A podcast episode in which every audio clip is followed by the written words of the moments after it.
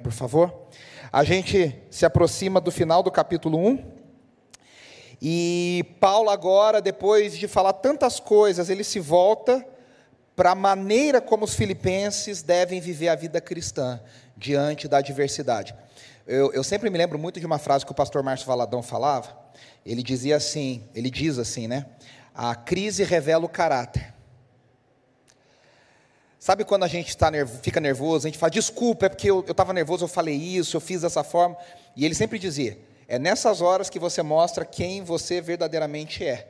É quando o filtro vai embora e a gente põe para fora o que a gente é. E Paulo está falando algo parecido para os filipenses. É na hora da perseguição, é na hora da dificuldade, é na hora da oposição que a gente revela o quanto a gente crê em Deus ou quanto a gente diz que crê em Deus, mas não crê na verdade. Se tem uma coisa que a oposição e a luta, a dificuldade faz, é purificar o nosso coração e mostrar para nós qual é a verdade daquilo que a gente está vivendo diante de Deus. Então, a estrutura do capítulo 1, Paulo dá a saudação, a gente já falou sobre isso. Paulo ora pelos filipenses, dando graças por ele, pedindo por crescimento. E aí ele fala sobre o seu próprio olhar diante das suas adversidades. E a gente viu que ele diz: não importa que eu sofra, mas importa que o evangelho está crescendo, o evangelho está sendo pregado.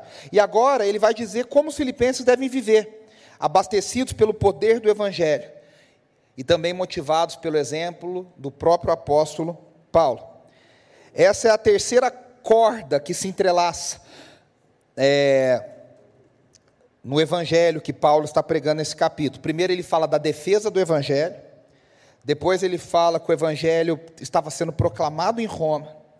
E agora ele vai falar sobre o Evangelho que nos leva a viver uma vida digna, diferente desse Cristo que nós servíssemos, servimos. Se a gente fosse estruturar essa primeira sessão, Paulo está dizendo o seguinte: diante da oposição, lembra que Paulo, ele mesmo enfrentou a oposição em Filipos, ele foi preso por ela. Ele sabe que tem gente naquela cidade que odeia o Evangelho. E ele está dizendo: lutem juntos pelo Evangelho. Depois ele vai dizer, já no capítulo 2: sirvam uns aos outros com humildade. Sirvam uns aos outros com humildade. Ah, aqui o foco cristocêntrico, né, o foco em Cristo, de Paulo, se destaca numa das mais importantes e notórias e lindas passagens do Novo Testamento que nós cantamos aqui já, falando sobre a humilhação de Cristo e a sua exaltação. Desse modo, os interesses de Paulo são a exortação, vivam como cidadãos dignos do Evangelho, e os motivos para que isso aconteça. Ou seja, Paulo está dizendo: na minha ausência, eu quero que vocês permaneçam firmes em um só espírito e lutem lado a lado uns com os outros. Vamos ver o trecho, o texto, Filipenses, nós vamos ler por partes. É, Filipenses 1, do 27 ao 30, encerrando o capítulo 1. Paulo diz assim: Não importa o que aconteça, vivam de maneira digna do Evangelho de Cristo, para que assim, quer eu vá e os veja, quer apenas ouça a seu respeito na minha ausência, fique eu sabendo ah, que vocês permanecem firmes em um só espírito, lutando unânimes pela fé evangélica, sem de forma alguma deixar-se intimidar por aqueles que se opõem a vocês. Para eles isso é sinal de destruição, mas para vocês de salvação, e isso da parte de Deus. Porque a vocês foi dado o privilégio de não apenas crer em Cristo, mas também de sofrer por Ele, já que estão passando pelo mesmo combate que me viram enfrentar, e agora ouvem que ainda enfrentam. Veja, Havia uma coisa que Paulo tinha, que desejava ouvir em relação aos filipenses. Paulo queria ouvir, e lembre-se que Epafrodito foi encontrar com Paulo e levar a oferta. E Paulo recebeu um relato da igreja, e aqui para os curiosos como eu, é um desespero, porque Paulo ouviu notícias da igreja, e ele não achou necessário colocar quais foram essas notícias, porque ele está respondendo para a igreja que sabe qual é o assunto. E a gente que não está no assunto, fica sem saber exatamente o que Paulo está dizendo. Quais eram essas lutas? Porque Pafrodito falou face a face para Paulo, pessoalmente. E Paulo respondeu e a gente ficou de fora, como diz o outro, boiando. Né? A gente não sabe exatamente qual é o assunto. Mas Paulo está dizendo o seguinte: o meu desejo é que vocês fiquem firmes diante das provações, diante dos ataques. Aí o verso 27 é a base para toda essa sessão. Volta no verso. Isso, obrigado. Não importa o que aconteça, vivam de maneira digna do Evangelho.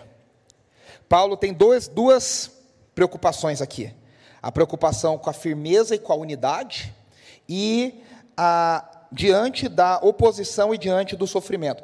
Na NVI, no português, não tem. No, no inglês, em algumas traduções, ele usa um portanto, um apenas. Tem uma, uma um começo da frase. Paulo está dizendo assim: agora, diante de tudo isso, eu falei do futuro, que eu espero estar com vocês. Lembra que semana passada nós falamos? Eu espero estar com vocês, eu espero ser libertado. Mas caso isso não aconteça, ele está dizendo: agora eu vou falar do presente, do que vocês têm enfrentado. Do que vocês têm enfrentado. Então, Paulo está dizendo: à luz do desejo de que eu quero estar com vocês, mas antes que eu chegue aí, eu já ouvi notícias de vocês, e agora eu quero falar para vocês: vivam de maneira digna do Evangelho. a vida digna não é uma vida monástica, não é vamos fazer um acampamento longe da cidade, a gente se isola e a gente faz uma comunidade sem pecado. Isso não existe. Todas as vezes na história da igreja que alguém tentou fazer isso, deu errado. Viver de maneira digna do Evangelho é ter uma dupla cidadania. E aqui é interessante porque a palavra que Paulo usa é uma cidade que é uma palavra que, que em grego que é politeustai. Politeustai, que tem a ver com cidadania. Paulo está dizendo: vivam como cidadãos do reino dos céus, ou seja, de uma maneira digna do reino dos céus. Lembre-se que os filipenses tinham grande orgulho de ter um passaporte romano, de ter uma cidadania romana. O passaporte deles era de outra corzinha, sabe? Eles olhavam para as outras cidades e falavam: nosso passaporte é melhor que o de vocês. A gente é cidadão romano. E Paulo está falando: mais importante que a cidadania romana de vocês é que vocês são cidadãos dos céus, então vivam de acordo com essa cidadania. Vivam na cidade de vocês, de acordo com esse estilo de vida. Nesse intervalo, ele, ele esclarece três formas que ele acha que é viver digno do Evangelho.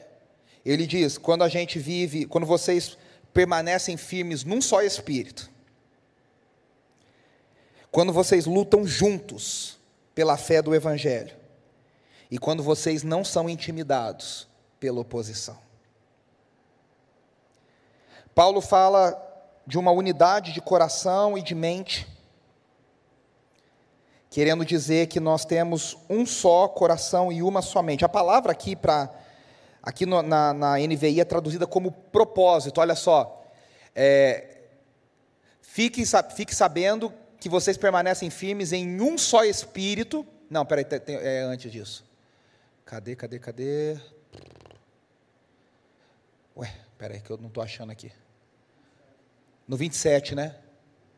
Ah, isso. Fique sabendo que vocês permanecem firmes em um só espírito, lutando unânimes pela fé evangélica. Aqui, essa, essa, essa ideia da mente é a palavra pisque.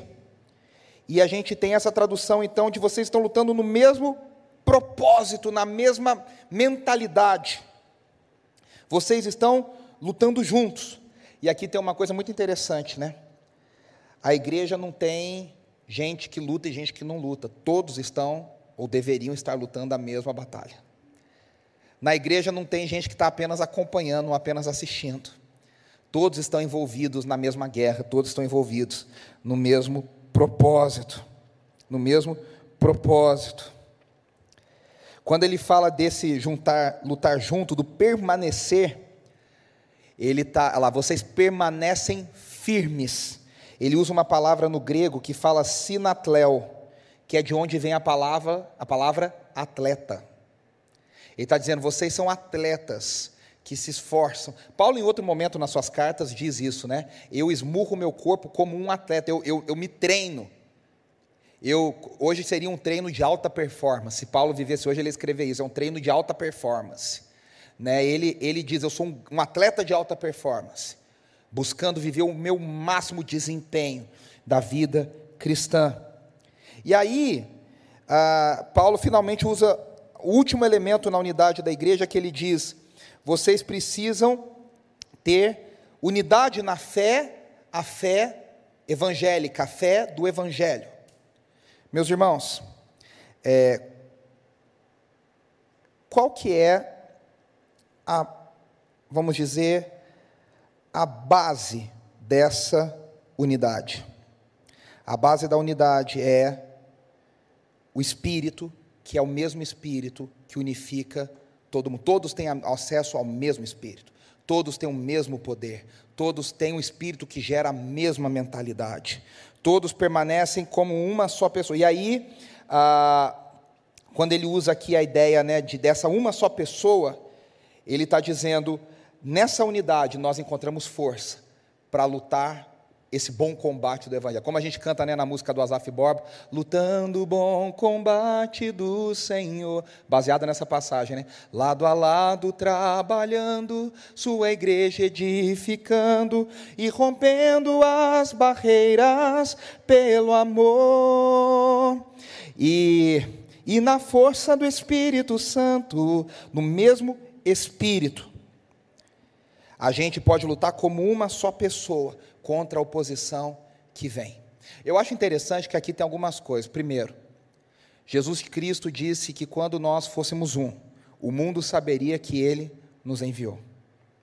Paulo está dizendo basicamente a mesma coisa. Quando a igreja se une na mesma fé, nutrida pelo mesmo Espírito, eles se fortalecem para lutar essa batalha.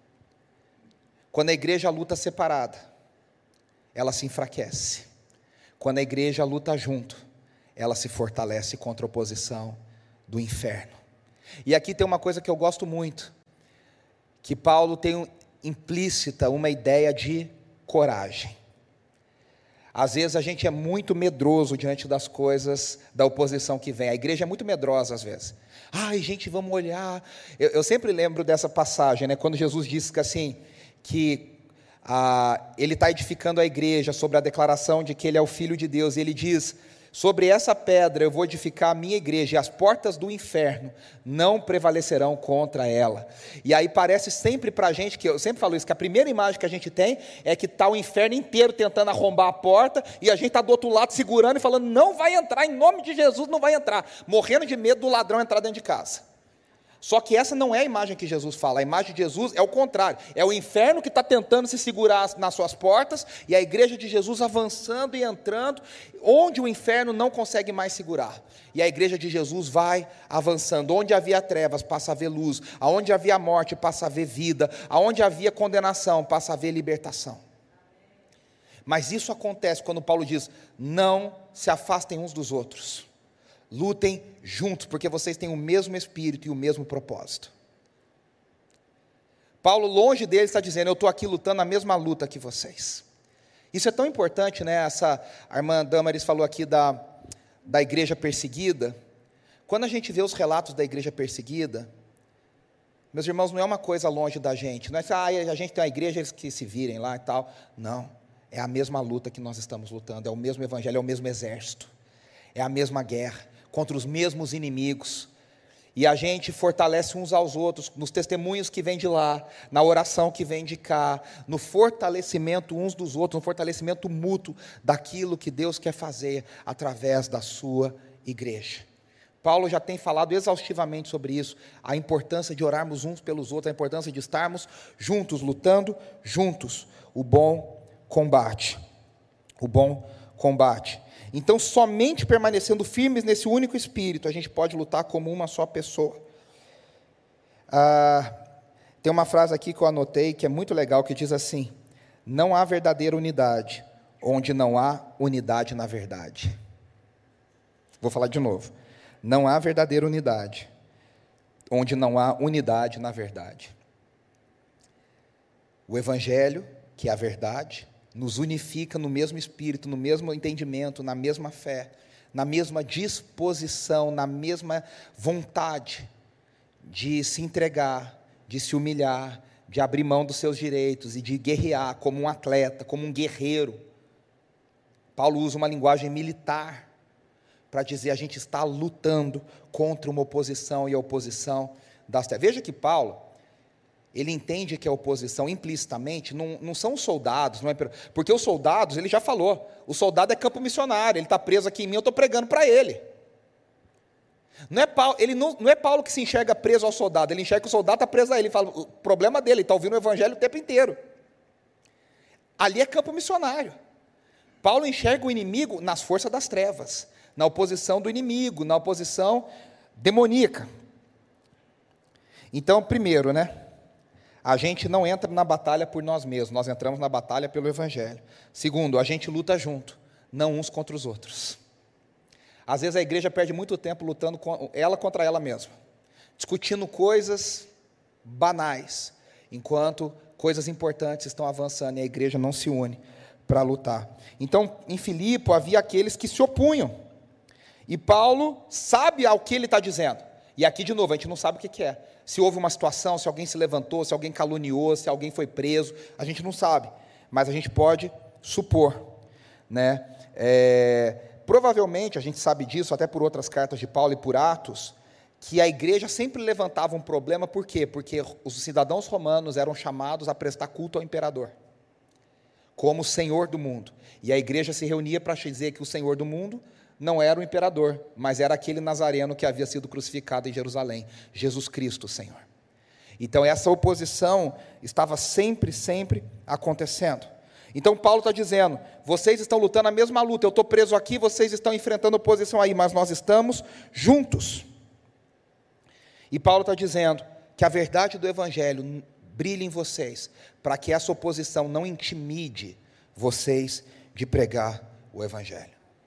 Eu sempre cito aqui, vale a pena citar, a história da igreja está recheada de homens e mulheres corajosos diante da oposição. Eu sempre cito aqui um dos mártires que estava indo para Roma ser preso e ser oferecido aos leões. E os discípulos dele fizeram um motim interceptaram a caravana e falaram: A gente veio te libertar. E ele responde dizendo: Por que, que vocês tentam me envergonhar? E os discípulos não entenderam nada, falaram: A gente veio aqui te salvar. E ele falou: Não, não, não. Eu estou agora desejoso de ser morto pelos leões. Ele fala: Não ore para que eu seja liberto. Orem para que os leões tenham muita fome, para que não sobre nada de mim e que a minha morte glorifique a Jesus. Esse é um exemplo de centenas, de milhares de exemplos de homens e mulheres, dos quais a gente nem sabe muito o nome.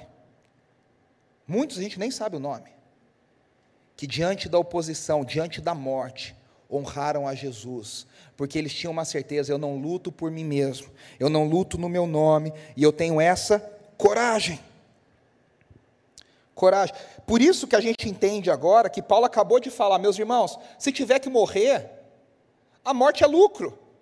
Ele deu o exemplo dele, mas ele está dizendo, para vocês é a mesma coisa. Se morrer, a morte é lucro. Porque né, a morte significa partir e estar com Cristo, como ele, como ele fala. Então a igreja unida é capaz de uma posição contra a oposição. Eu sempre falo, a perseguição faz um bem para a igreja em alguns momentos. Na igreja, nos países que a igreja é perseguida, vai ver se eles brigam entre denominação por coisas pequenas. Vai ver se eles ficam discutindo questões teológicas pequenas. Eles nem têm tempo para isso, eles estão se unindo para tentar se juntar contra o inimigo comum. Na União Soviética, atrás da cortina de ferro, nos anos difíceis de perseguição, a igreja ortodoxa se unia à igreja evangélica e ambos, ambas lutavam juntas contra o socialismo contra o comunismo. Porque ali não tinha tempo para ficar discutindo. Ah, mas o teu Papa falou lá não sei quando, aí você no tal documento, em 1900, 1600 e tanto, não tinha tempo. Eles falavam, você crê em Cristo, também crê, então vamos lutar juntos. Esse combate contra o poder das trevas. Contra o poder das trevas. E aí Paulo enxerga essa perseguição como uma reafirmação do triunfo de Cristo Jesus no último dia. E ele diz: isso, ele fala de uma forma positiva e de uma forma negativa. Negativa não, não no sentido bom, ruim, no sentido de sim e não. Ele diz: é um sinal duplo para o mundo. O que, que é um sinal duplo? A unidade da igreja diante da oposição. Ele vai dizer: para aqueles que são remidos e lavados no sangue de Jesus, isso significa salvação. E para aqueles que são ímpios, isso significa condenação. É aquela história: quem se santifica vai se santificar mais, e quem peca vai pecar mais. Paulo diz: quanto mais a igreja se une, quanto mais a oposição se levanta, mais fica claro aqueles que foram salvos por Jesus e aqueles que estão condenados ao inferno. Eu não sei você, às vezes a gente se assusta, mas no mundo tem cada vez ficado mais claro quem milita pela verdade e quem milita pela mentira. Quem tem compromisso com a verdade e quem tem compromisso com as trevas. A gente vive num mundo, num país, num país hoje, que muitas coisas já não podem ser ditas, que muitas coisas não podem ser faladas, porque as pessoas são canceladas, as pessoas são perseguidas, as pessoas são condenadas. Hoje, no nosso país, tem gente sendo perseguida por pregar o Evangelho nas redes sociais, nas, nas esferas públicas. Hoje, agora, no nosso país. Ontem eu estava vendo um caso famoso aí no Brasil, não vou entrar em mérito. E um jornalista, no começo, ele achou que o caso estava indo para um lado, e ele percebeu que o caso não era nada daquilo e se, se retratou e disse: Eu percebi que eu estava errado e que, na verdade, houve uma, uma maquiagem e, vi, e o acusador é a vítima e a vítima é o acusador. Esse cara foi demitido do portal que ele trabalhava. E agora ele não consegue trabalhar em lugar nenhum. Porque eles falaram, você não pode falar isso. Mas ele falou, mas é a verdade. É, mas não, não é o que nos interessa nesse momento. Paulo está dizendo, diante da oposição, quando a igreja se une, quando a igreja se une pelo Evangelho, se fortalece, luta junto, a gente tem coragem para vencer o poder das trevas, e isso funciona como um sinal de condenação. E aí no versículo 29, pode passar, Mateus, por favor? Ele vai dizer: porque a vocês foi dado o privilégio de não apenas crer em Cristo, mas também de sofrer por Ele. Aí você fala, Paulo já não está bem das ideias. Que privilégio é de crer? Crer tudo bem, é um privilégio, mas sofrer? Como assim? Como assim? Né? Então, Paulo está dizendo que os filipenses foram testemunhas da perseguição que ele havia sofrido. E, e Paulo entende, como diria Dietrich Bonhoeffer, o pastor alemão, não o cachorro, uma pessoa, um pastor de nacionalidade alemã, é, só para não ter confusão, é, que foi preso diante do nazismo. A história de Bonhoeffer é maravilhosa, e os escritos dele são incríveis. Ele disse assim, na prisão, ele escreve assim: o sofrimento é a verdadeira marca do verdadeiro cristão. Você quer saber quando alguém é verdadeiramente cristão? Você quer saber quando você é verdadeiramente cristão? Veja como ele se comporta, veja como você se comporta diante do sofrimento. E Paulo está dizendo: a mentalidade do Evangelho é tão diferente que sofrer com Cristo é um privilégio. Sofrer por ser associado a Cristo Jesus é um privilégio. É um privilégio. É um privilégio. A maior parte dos cristãos entende que a salvação é um presente, todos nós. Mas Paulo está dizendo, de novo, que o sofrimento é um presente. Então, a cidadania total e completa dos céus envolve a graça de crer, mas Paulo diz, também envolve a graça de sofrer. Você quer ser um cidadão dos céus completo? Você crê junto, mas você sofre junto. E você luta junto por amor ao Evangelho.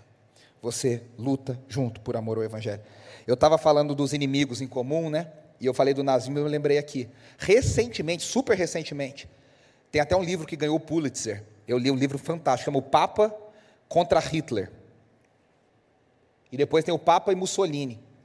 Ah, o Papa, acho que é João Paulo 20, é, é João 23. Se não me engano, era ele que era Papa na época do nazismo e do fascismo. Ele ele não podia oficialmente se dizer contra o, o nazismo. O que, que ele fazia? Nos bastidores, ele armou toda uma rede de espionagem para matar Hitler. E o Papa era o chefe dessa rede. Os documentos vieram à tona recentemente. E ele se uniu com a igreja luterana na Alemanha. E a igreja luterana trabalhava com a igreja católica em planos para matar Hitler e salvar Bonhoeffer. 50 anos depois da guerra, esses documentos deixaram de ser secretos e vieram à tona. A Igreja Católica e a Igreja Luterana brigam historicamente desde Lutero e o Papa. Mas diante de um inimigo maior, a força das trevas, oprimindo, matando os judeus, eles se uniram para salvar vidas. É esse é o testemunho do que a igreja pode fazer em favor do evangelho. E aí Paulo continua, Filipenses 2, pode passar, por favor, Mateus? Filipenses 2, do 1 ao 4. Aí Paulo diz: Portanto, é, é, engraçado a gente ler a Bíblia com número de capítulo e de versículo, porque quando a gente só lê, o portanto fica meio que perdido. Paulo está dizendo: diante de tudo que eu falei, portanto, se há algum encorajamento em eu amo esse texto, se há algum encorajamento em Cristo, se há algum consolo de amor, se há alguma comunhão no Espírito, se há alguma afeição e compaixão. E Paulo está usando um recurso aqui, porque na verdade é como se fosse uma pergunta: há algum encorajamento em Cristo? E a resposta é: há. Há algum consolo de amor? Há. Há comunhão no Espírito? Há. Há afeição e compaixão? Há. Ele diz: completem a minha alegria, tendo o mesmo modo de pensar, o mesmo amor, um só Espírito e uma só mente Pode passar? Nada façam por ambição egoísta ou por vaidade. E aqui ele está fazendo um pedido, e ele vai dizer: Eu já vou fundamentar por que eu estou pedindo isso para vocês. Mas humildemente, considerem os outros superiores a vocês mesmos. Cuidando, cada um, não somente dos próprios interesses, mas também dos interesses dos outros. Primeira coisa, a unidade está na cabeça de Paulo quando ele vai falar. Agora eu vou falar da unidade entre a gente. E aí a gente vai olhar essa passagem com, em três partes. Qual que é a base da unidade, o mandamento para a unidade e a expressão da unidade. De novo, a base para a unidade. Cíntia, eu ia colocar no slide, mas não deu tempo, tá? Então, vai comigo aqui. O mandamento para a unidade. Meu voo atrasou, glória a Deus. E a expressão para a unidade. Ele está dizendo o seguinte, ó, vamos lá. Ele começa com portanto. Ou seja, todo esse parágrafo, ele está falando, é uma prova do que eu falei, é um, é um, exemplo do que eu falei antes, e é um, a base do que eu vou falar depois. Eu vou falar depois. Ah, e ele começa com essa exortação. Depois ele dá um encorajamento dentro do conceito de sofrimento. E aí veja, ao mesmo tempo que esse parágrafo aponta de várias maneiras para a unidade, ele vai jogar isso no exemplo de Cristo Jesus. Então, primeiro, a base da unidade. Qual que é a base da unidade? Quando há encorajamento, quando há consolo em amor, quando há comunhão, quando há afeição, quando há compaixão. A base da unidade é termos encorajamento uns com os outros consolo de amor uns com os outros, comunhão uns com os outros, afeição uns pelos outros, profundo amor e compaixão, se colocar no lugar do outro. Essa é a base da unidade. Aí a gente encontra agora o mandamento da unidade. Paulo fala: completem a minha alegria. Ou seja, sejam unidos. Sejam unidos. O que Paulo está dizendo é o seguinte, né? Amor não está faltando nessa comunidade. Amor tem. O que, tá, o que Paulo está dizendo é o seguinte: esse amor, se não vigiado, pode ser corroído pelas adversidades. Paulo está dizendo: não deixe que as adversidades tirem o amor de vocês um pelos outros. Não deixe que as lutas tirem o cuidado que vocês têm uns pelos outros. Sabe o que acontece? Está tudo bem, está tudo numa boa. Aí começa a vir a tempestade. Vem a tempestade para um, vem a oposição para um. No meio da oposição, a gente tem uma tendência humana, pecadora, de falar: quer saber? Eu vou cuidar do meu.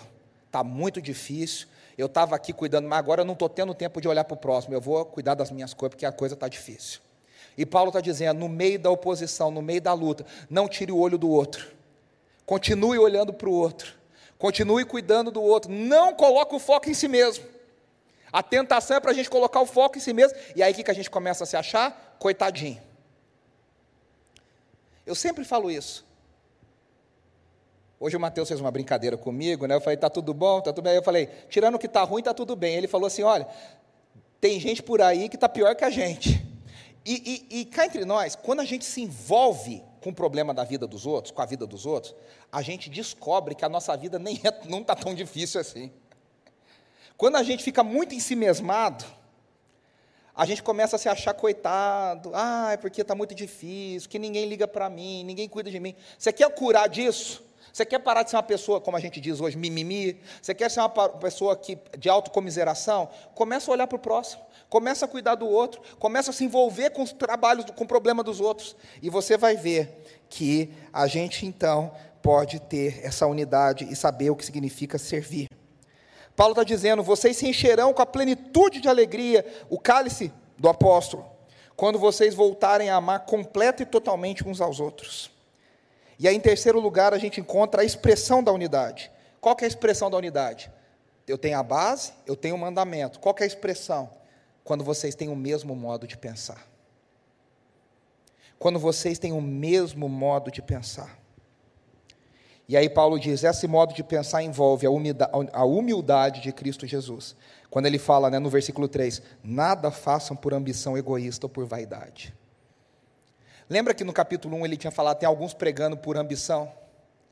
Ele está dizendo, não façam nada por ambição egoísta. Gente, vamos falar a verdade? Como é difícil isso, hein? Como a gente é egoísta, como a gente gosta de se promover. E a gente é treinado no mundo de hoje para aproveitar as oportunidades. Está no nosso DNA. Você não vê, você vê a chance de puxar o tapete do outro, mas você fica se coçando de vontade de puxar o tapete do próximo, para se dar bem, para se promover. E o desafio do Evangelho é: nada façam por ambição egoísta.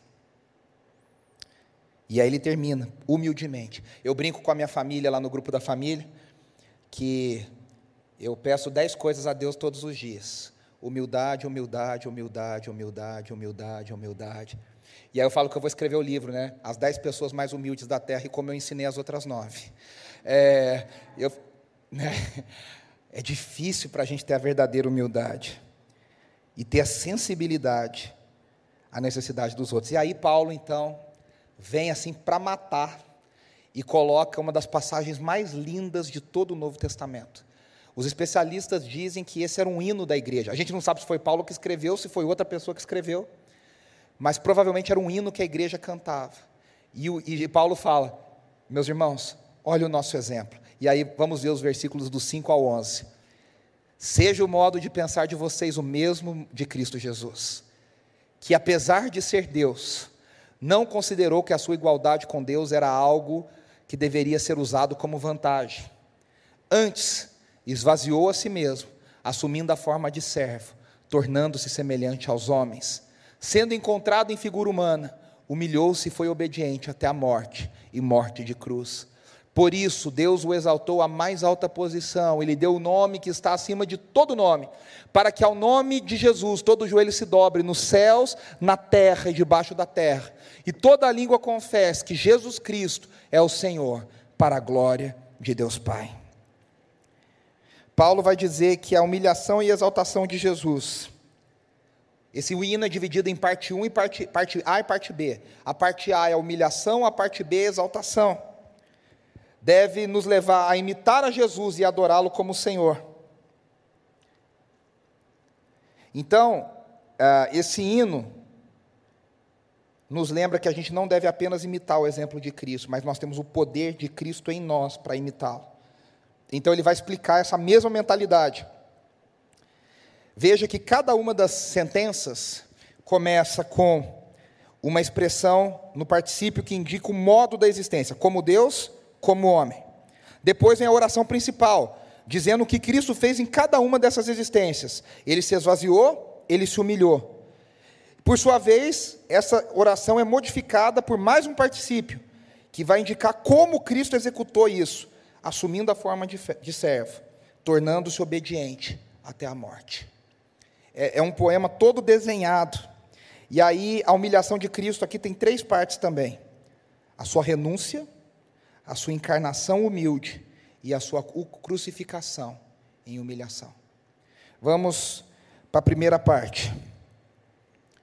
Paulo começa dizendo assim: que apesar de ser Deus, Paulo fala de duas coisas muito profundas numa frase muito simples: a pré-existência de Cristo e a sua igualdade como Deus. Uma das coisas mais debatidas na história da igreja foi a natureza divina e humana de Jesus, a obra de Cristo Jesus. As maiores heresias da história da igreja envolvem a pessoa de Jesus. Lá no século IV surge um herege chamado Ário. E Ário começa a dizer: Cristo não é criador, ele é criatura. Jesus é criatura, e ele foi adotado por Deus, e ele se torna Cristo. E aí ele passa a ser filho de Deus, mas ele tem começo, ele foi criado. Ário foi excomungado da igreja foi considerado um dos maiores hereges da história. O docetismo é uma heresia que diz que Jesus não tem é, carne humana. Jesus é um fantasma que parece um humano, mas não é humano. Nós temos heresias que negavam a divindade de Cristo Jesus, heresias que negavam a humanidade de Cristo Jesus, e Paulo está dizendo que Cristo, apesar de ser Deus, ou seja, né, como diz João, ele estava com Deus desde o princípio, todas as coisas, como diz Colossenses, foram feitas por meio dele, apesar de ser Deus, e aí a, a NVI traduz isso aqui de uma forma bem legal. Porque na versão mais né, da atualizada e da corrigida é meio confuso isso aqui. Não considerou como usurpação, é, é meio confuso. A NVI traduz bem legal. Não considerou que a sua igualdade com Deus era algo que deveria ser usado como vantagem. Jesus olhou para a sua divindade e ele se, ele mesmo, ninguém mandou, ele mesmo esvaziou-se. O que, que significa isso? Não é que Deus, Jesus deixou de ser Deus mas ele deixa de lado os atributos de Deus, para que ele possa se tornar como um de nós. E aí fala que ele assumiu a forma de escravo, de servo.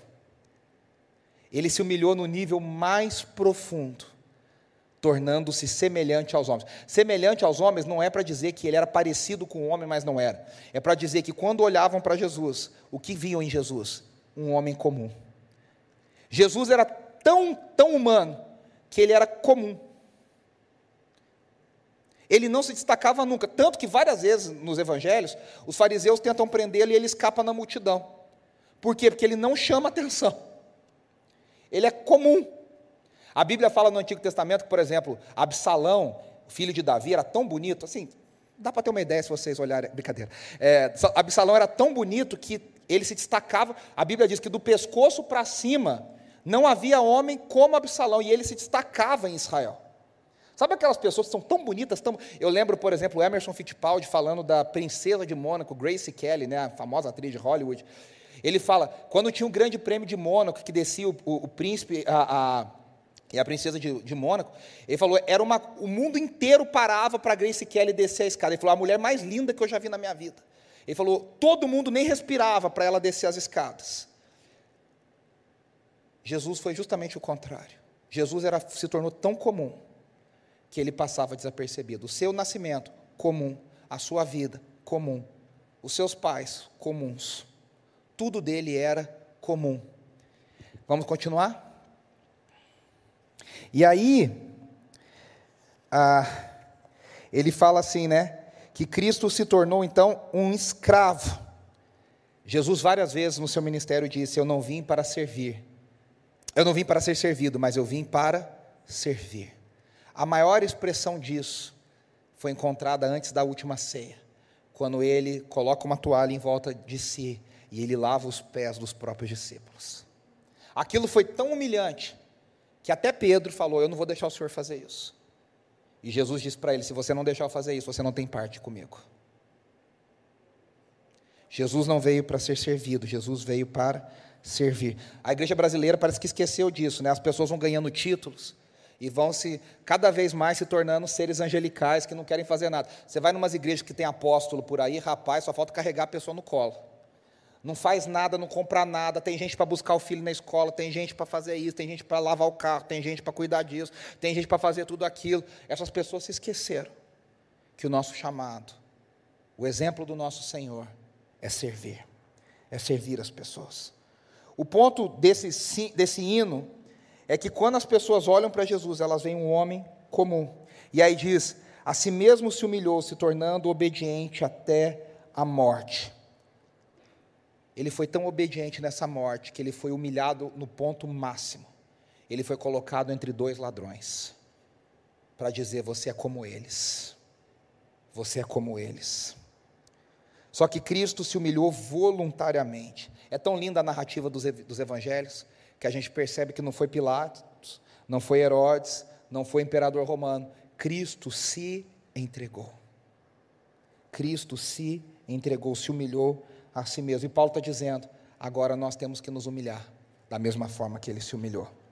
E aí o hino continua, versículo 9, dizendo: agora a exaltação, né? A exaltação. Aqui é a maior ilustração do princípio que Jesus mesmo disse nos evangelhos: quem se humilha será exaltado. Cristo se humilhou mais baixo do que qualquer um, por isso ele foi exaltado acima de todos. E aí diz, né, no versículo 9: Por isso, Deus o Pai, Deus o exaltou à mais alta posição. Como consequência da obra de Cristo, Deus o exaltou acima de tudo. E aí diz, e lhe deu o nome. Eu vou falar uma coisa aqui que talvez você nunca tenha pensado. Qual é esse nome? E os comentaristas bíblicos ficam discutindo qual é o nome. E aí a gente responderia: Jesus. Aí que está o negócio. Eu vou só lançar, vocês ficam pensando depois. Há muitos comentaristas dizem: Jesus foi o nome dado na encarnação da segunda pessoa da Trindade. Jesus é um nome de humilhação. Jesus é um nome de salvação do servo sofredor. Quando ele foi exaltado, lembre-se que no mundo antigo, quando as pessoas ganhavam novas posições, elas recebiam um novo nome. Os reis, quando assumiam seus, seus tronos, eles recebiam um novo nome. Provavelmente, o que Paulo está dizendo, o que esse hino está dizendo é: Cristo, quando foi exaltado, ele recebe do Pai um novo nome. E aí os comentaristas sugerem que o novo nome é Senhor, Kyrios. Ele é o Senhor do mundo agora, ele é o Senhor da criação. Interessante isso, né? Na encarnação, o nome Jesus foi dado, na sua exaltação, ele recebe em graça o nome Senhor. Por isso que a gente diz Jesus Cristo é o Senhor. E essa exaltação só pode gerar uma resposta. E qual é essa resposta? A nossa adoração. Por isso que ele diz: para que ao nome de Jesus todo joelho se dobre, nos céus, na terra e debaixo da terra. Aqui é uma forma de Paulo dizer: tudo que existe vai se dobrar diante de Jesus e toda língua. Veja que ele não está falando os cristãos, ele está dizendo toda língua confessará que Jesus Cristo é o Senhor, para a glória de Deus Pai. E aí, Paulo vai continuar, nós vamos falar isso na semana que vem, dizendo, né? Seguindo o exemplo de Cristo Jesus, agora vocês têm a mesma mente que ele teve, o mesmo modo de pensar. Se Cristo nos deu esse exemplo, que desculpa temos nós para dizer: ah, mas tudo tem um limite, hein? Eu vou servir, mas ser feito de bobo não quero não. Ah, humilhação tem tem tem um ponto final. Cristo se humilhou até o final. O Evangelho de João diz que ele nos amou até o fim. Ele foi obediente até o final. Com esse exemplo no coração, meus irmãos, a gente tem que viver amando uns aos outros, servindo uns aos outros, colocando o interesse do outro acima do meu. São desafios para a nossa cultura, né? São desafios para a nossa cidade, são desafios para a nossa realidade. A gente parece estar sempre ocupado com as nossas coisas e nem tem tempo de lembrar do outro.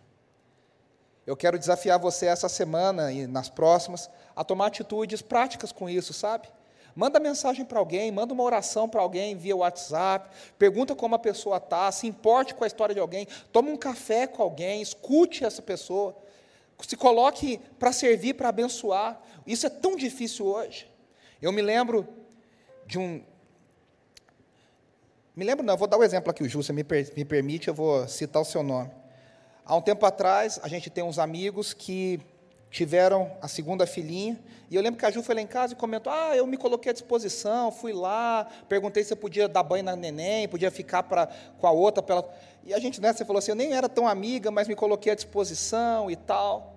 E eu achei aquilo tão tocante, eu falei: Caramba, se todo mundo fizesse um pouquinho mais disso, se a gente colocasse à disposição, falar: Olha, se você precisar, Conta comigo, eu estou aqui. Não do jeito paulistano, viu? De vamos marcar e não marca nunca, se precisar me chama para não chamar nunca. De verdade. De verdade. Você quer que eu vá buscar? Você quer que eu vá te ajudar? Como é que eu posso fazer?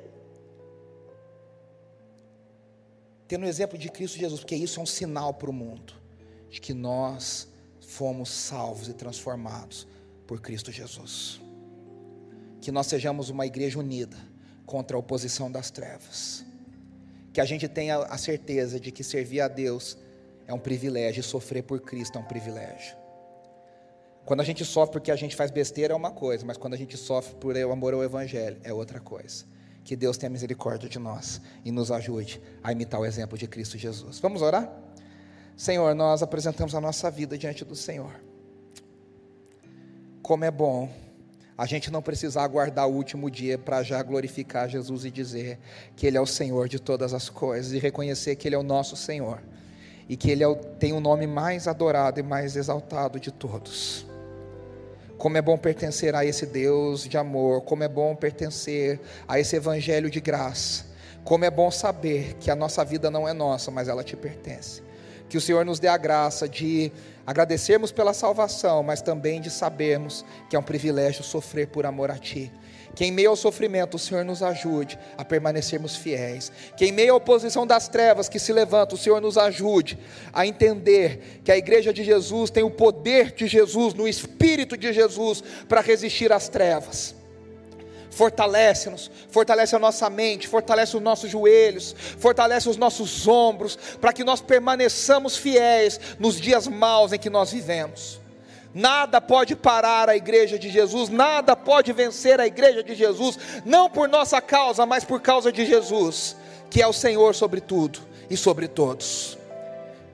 Mais uma vez nós nos lembramos e declaramos que as portas do inferno não irão prevalecer contra a igreja de Jesus as portas do inferno não, não irão prevalecer sobre o Evangelho de Jesus. O Evangelho que liberta, o Evangelho que sara, o Evangelho que cura, o Evangelho que quebra barreiras, o Evangelho que unifica, o Evangelho que traz comunhão, o Evangelho que traz amor. Que nós tenhamos amor, que nós tenhamos consolação, que nós tenhamos comunhão, que nós tenhamos o consolo do Espírito sobre nós para termos a graça de sermos encontrados fiéis até o último dia do Senhor. Que a graça de Deus Pai Todo-Poderoso, o Pai de Jesus Cristo, Senhor dos Senhores, permaneça sobre nós. Que as bênçãos de Jesus Cristo, Filho, aquele que se humilhou, aquele que se tornou como um de nós e aquele que foi obediente até o final e hoje está sentado acima de todo nome, sobre todos os tronos e sobre todos os poderes do universo. Que as consolações do Espírito, aquele que gera em nós amor, unidade, compaixão, consolo, permaneçam em nós hoje e para todo sempre. E o povo de Deus diz: Amém, Amém e Amém. Não saia sem dar um abraço na pessoa perto de você. Ah, convide ela para comer uma pizza.